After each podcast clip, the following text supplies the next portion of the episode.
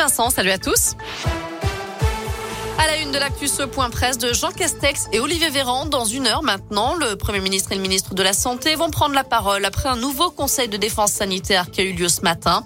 Pas de grande annonce à prévoir. D'après plusieurs médias, il va surtout y avoir le passage au stade 3 du protocole sanitaire dans les écoles primaires. Alors concrètement, eh bien, le port du masque va redevenir obligatoire en intérieur comme en extérieur. Par ailleurs, les vacances scolaires ne seront pas anticipées d'une semaine. Notez que le protocole ne change pas pour les bars ou les restaurants.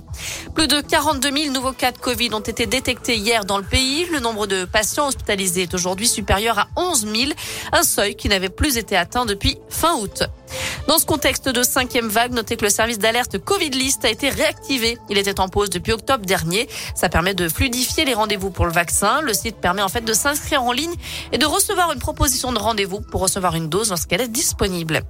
Emmanuel Macron, lui, sera dans l'Allier cette semaine. D'après la montagne, le chef de l'État doit se rendre à Moulins mercredi, d'où il présidera le Conseil des ministres en visioconférence.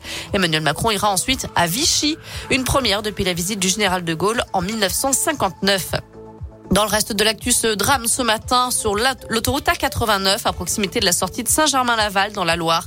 Le chauffeur d'un poids lourd aurait perdu le contrôle de son camion avant de traverser le terre-plein central de l'autoroute. Le tout avant de percuter un véhicule qui arrivait en sens inverse.